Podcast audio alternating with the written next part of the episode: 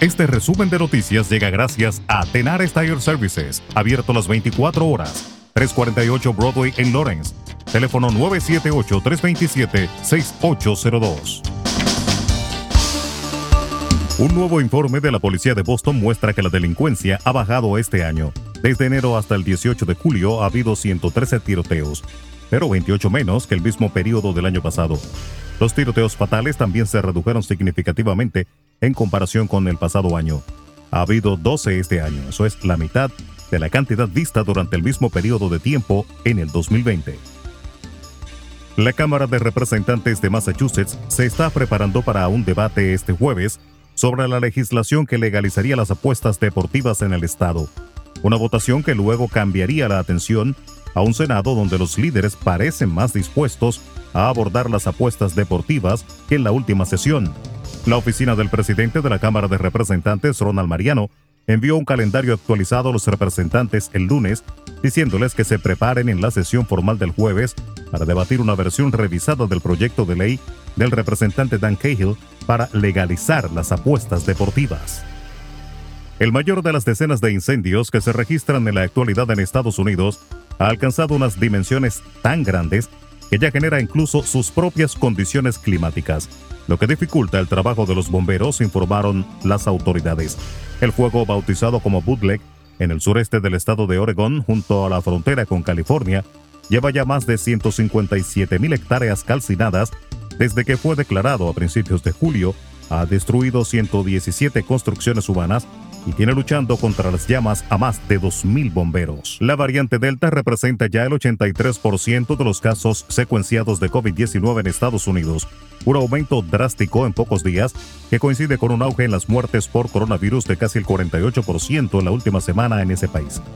Las cifras las proporcionó este martes la directora de los Centros para el Control y Prevención de Enfermedades de Estados Unidos, CDC, Rochelle Walensky, durante una audiencia ante el Comité de Salud del Senado estadounidense. La Policía Nacional de Haití anunció este martes la detención de tres personas, entre ellos dos policías, por su presunta implicación en el asesinato del presidente Jovenel Moïse. Los agentes detenidos fueron identificados como Bonnie Gregory y Clifton Hippolyte según el anuncio del director general de la policía, Leon Charles, en una intervención ante la prensa en la que no explicó los motivos de estos arrestos.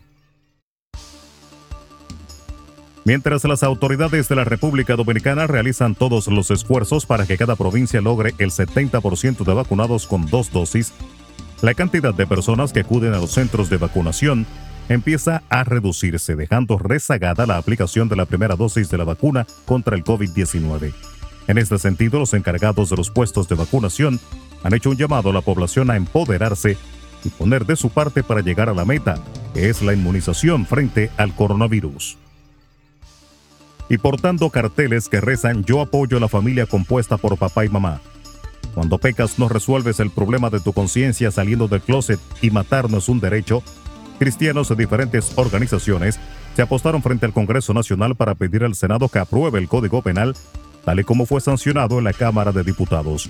Obaira Álvarez de Juventud con una misión explicó que acudieron al Congreso Nacional para dar las gracias a los diputados que aprobaron un código penal a favor de la vida con principios y valores. En tanto, José Antonio Flaquer, presidente del Grupo Acción Cristiana, afirmó que el Código Penal es una historia larga de lucha del pueblo dominicano por establecer lo que entiende es la voluntad popular. Nosotros no podemos permitir que por el interés, voluntad de grupos minoritarios con intereses extranjeros financiados grandemente por corporaciones extranjeras con intereses abortistas, le quieran imponer a los dominicanos cosas que no están consignadas en la Constitución, consideró finalmente el presidente del grupo Acción Cristiana, Tony Plaquer. Resumen de noticias. La verdad en acción. Jorge Auden. Conduzca seguro confiando el cuidado de sus ruedas a Tenares Tire Services, abierto las 24 horas, los 7 días de la semana. 348 Broadway en Lawrence. Al comprar gomas nuevas, recibe reparación de por vida, además de otros servicios también de por vida. Tenares Tire Services también ofrece alineación y balanceo y autodetailing. Las mejores gomas nuevas y usadas en Tenares Tire Services, con el trato afable de Brian de Peña y su equipo. Tenares Tire Services, 348 Broadway en Lawrence Teléfono 978-327-6802.